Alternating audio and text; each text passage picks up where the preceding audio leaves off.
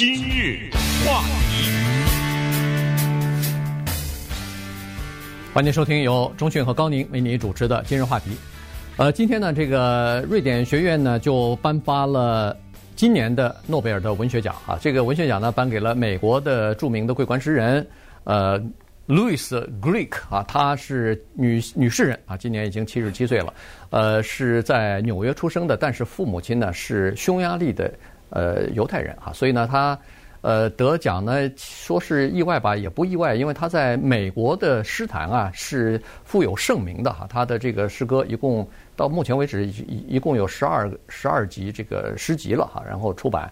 呃，同时呢，他除了是美国的桂冠诗人之外呢，呃，也获得过普利策或者叫普利兹的奖奖，就是诗歌奖哈。然后又得过美国的国家图书奖啊什么的。所以在这个就是诗人的这一个领域当中呢，他是当之无愧的佼佼者了。嗯，呃，那么今天的这个节目呢，我们要做一个以往没做的事情啊！以往因为有一些文学家，他什么写了一辈子长篇小说，对不对？咱也没办法在节目上给人把长篇小说读一遍啊，没办法呀，只能是摘选当中精华的那么几十秒钟、一两分钟。但是呢，我们今天呃，在接下来的节目当中呢，会把他的代表作《野鸢尾花》这首诗朗诵给大家。当然，我们做了一个粗略的翻译啊。我们会朗诵给大家，所以给大家体会一下他的诗歌的内容和他诗歌的风格。首先呢，先来点趣味的，就是今天早晨诺贝尔奖委员会打电话的时候，人家还睡觉呢。这个我们也知道，对不对？对，时差的问题。基本上他都是找着那种你睡觉的时候，才确保你在家嘛，对不对？还有时差的问题。这个电话是要求录音的，这个也是应该的嘛，对不对？这应该是要永载史册的嘛，这么大的一个事情。到时候，呃，你说是这个，他说是那个，这对不起来。没接到，没接到电话。对，没接到电话倒算了。倒是对于电话的内容，对不对？有争议那不行。所以呢，我们先听一下啊，这个电话，诺贝尔奖的委员会这个电话打通到诗人家里以后，他是住在美国的东部嘛，对，麻省这个地方。嗯。当这个电话打通了以后呢，他是什么反应？对方是怎么说的？呃，我就不停下来了啊，我就简单的中间的穿插一小点翻译，反正大家明白这么回事就是了。Good morning, my name is Adam Smith, calling from NobelPrize.org. Am I speaking with Louise Gluck? Yes, but are we being recorded? 你录音了吗？I really can't do this. I promise it won't be anything onerous. Would you mind if we recorded just two or three minutes? I don't mind, but I, I really have to have some coffee and something right now. 给我点时间，我只需要两分钟。You're very kind. Thank you very much indeed. Um, in that two minutes, could I ask you um, 在你喝咖啡的时候，我 what the award of the Nobel Prize means to you? 这个对你什么意思？什么意义？I have no idea. 我不知道。Um, My first thought was, 我第一个想法是，I won't have any friends. 我得失去，我失去了所有的朋友。 My friends are writers. 因为我朋友都是作家。 But then I thought, 但 no, 接下来我想 that won't happen. 啊，不会不会。Um, uh, it's too new, you 太 know. 太突然， I 太突然。 I don't know really what it means, and I 我不知道 I 这个 don't 意 know 味着什 whether. 么。 I mean, it's a great honor. 这个是很 And 大的 then, 荣 of 誉 course,。I, the recipients I don't admire, but then I think of the ones that I 有 do. 一些得奖者我不喜欢，有一 and 些我 some 非常 very 崇拜， recent. 尤其是最近的一些。 Um, I think practically, 实际上讲呢 uh,，I wanted to buy another house. 我就 in 想 Ver- 买个房子 um,，再买个房子 in。Vermont. I have a condo in Cambridge, 呃，我东部 and I 有 thought, 房子， well, I 我 can 忘记有房 buy 子 a。house. now. um, but um, mostly, I I am concerned for the preservation of daily life 我最关心的是我的生活被打乱， with people I love. 尤其是我和我爱的人的生活 Disruptive. It's 被打乱。 ringing all the time. It's ringing now. 现在这个电话不停 Digging 的响 into，my ear. 现在 I 电话 fully 就在响。 understand. Yes. For those who are unfamiliar with your work, would you um, Many. rec- would you recommend a place for them to start? 不熟你的作品的人，你推荐他看什么？ There isn't because the books are very different. 我没 one 办法 from 推荐， another. 因为 I 每一个 would 都每 suggest 本书 that 都 they 不一样。 not read my first book, um, unless they want to feel contempt. 啊，他说我唯一的 Everything 建议差不多就这意思了啊。他说我唯一的建议就是不要读我的早年的 开一开始成名的那些作品，除非你想觉得 你被侮辱，或者或者你想感觉到这种呃蔑视的话等等这种感觉的话，你就读。呃，那么这就是这么一个 情况啊。他是一个写诗的人，那么一个写诗歌的人，他如果他没有写过长篇小说或者很多小说，事实上也是呃，他没有。那么这个呢，在诺贝尔奖的历史上，文学奖的历史上呢，我们说纯粹的诗人，那是绝对的少数，不是没有啊，就只靠写诗而得的。上一次美国还有个写歌词的人得了，对，巴布迪伦，二零一六年，对不对？嗯，对。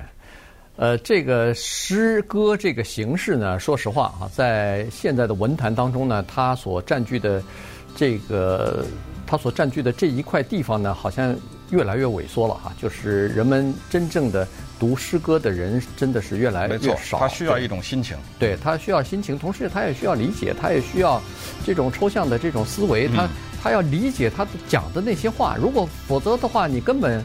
没有任何共同的语言或者没有任何共鸣的话，你看不出这个诗歌的美啊！所以你还要了解创作者这个诗人当时他是在什么情况之下、什么心境之下写的这些东西。好，那稍等一会儿呢，我们给大家朗诵他的代表作，也是他获得一九九三年普利斯奖的那一首著名的诗歌《The Wild Iris》，翻译成中文叫叫《野鸢尾花》。今日话题。欢迎继续收听由中讯和高宁为你主持的今日话题。美国的女诗人 Louis Glück 呢，她获得了这个诺贝尔今年的文学奖哈，所以，呃，作为一个诗人啊，她实际上出了很多诗集，但是呢，有大部分的人可能都没有读过，或者是或者没有没有机会去读，或者是呃没有真正的去呃由于语言的关系，没有真正的去这个拜读哈，所以借这个机会呢，我们就先。呃，听一下他自己读他的一首诗啊，最著名的这一首诗。那么在他读完之后呢，我们设法给他翻成中文，然后我跟钟迅呢也跟大家稍微的朗读一点儿，就是他这一一首诗吧。我们先从这一首诗来了解一下他的这种心境和这种描写，呃，死亡也好，描写孤独也好，描写什么也好，他的这种诗的语言。对，呃，首先也告诉大家，因为这是今天早晨才获得的这个消息，呃，我们也知道。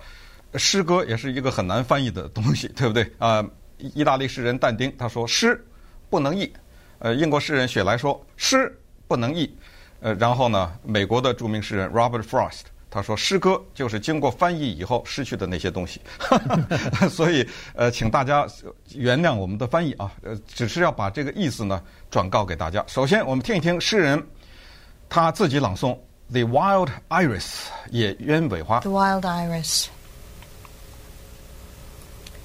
At the end of my suffering, there was a door. Hear me out. That which you call death, I remember. Overhead, noise, branches of the pine shifting. Then nothing. 大概就这意思了啊。我们这这个诗这首诗啊，呃，说实话并不是很长啊，所以我们也不是想说，呃。 找一首长诗，因为时间的原因啊，我们就来给大家来朗诵一下我们的翻译啊。这首叫做《野鸢尾花》的诗啊，它探讨的是死亡和人类对死亡的误解。那当时每当我们提到死亡的时候，我们往往是失去信心啊，意觉得生命的意义啊。他呢，用野鸢尾花这个象征的来讲他的死亡，对死亡的认知。可是整个的诗歌当中，野鸢尾花一次都没出现过 这个字，对不对？对。好，那么我们接下来呢，就给大家来朗诵他的诗歌《野鸢尾花》。在我苦难的终点，有一扇门。听着，你说的所谓死亡，我还记得。头上噪音，松枝摆动。接下来无声，虚弱的太阳在干燥的面孔上摇曳。活着很糟糕，因为意识被埋葬在地球黑暗的深处。接着，万事皆休。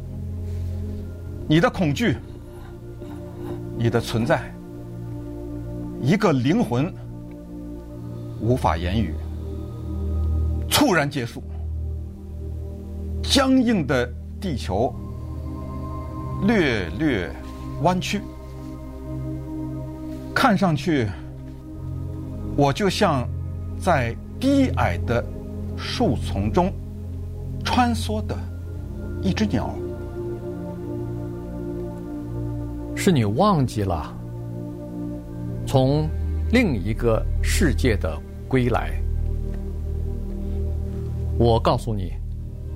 我可以再次讲话，不管什么，从毁灭中返回，都是为了找到自己的声音。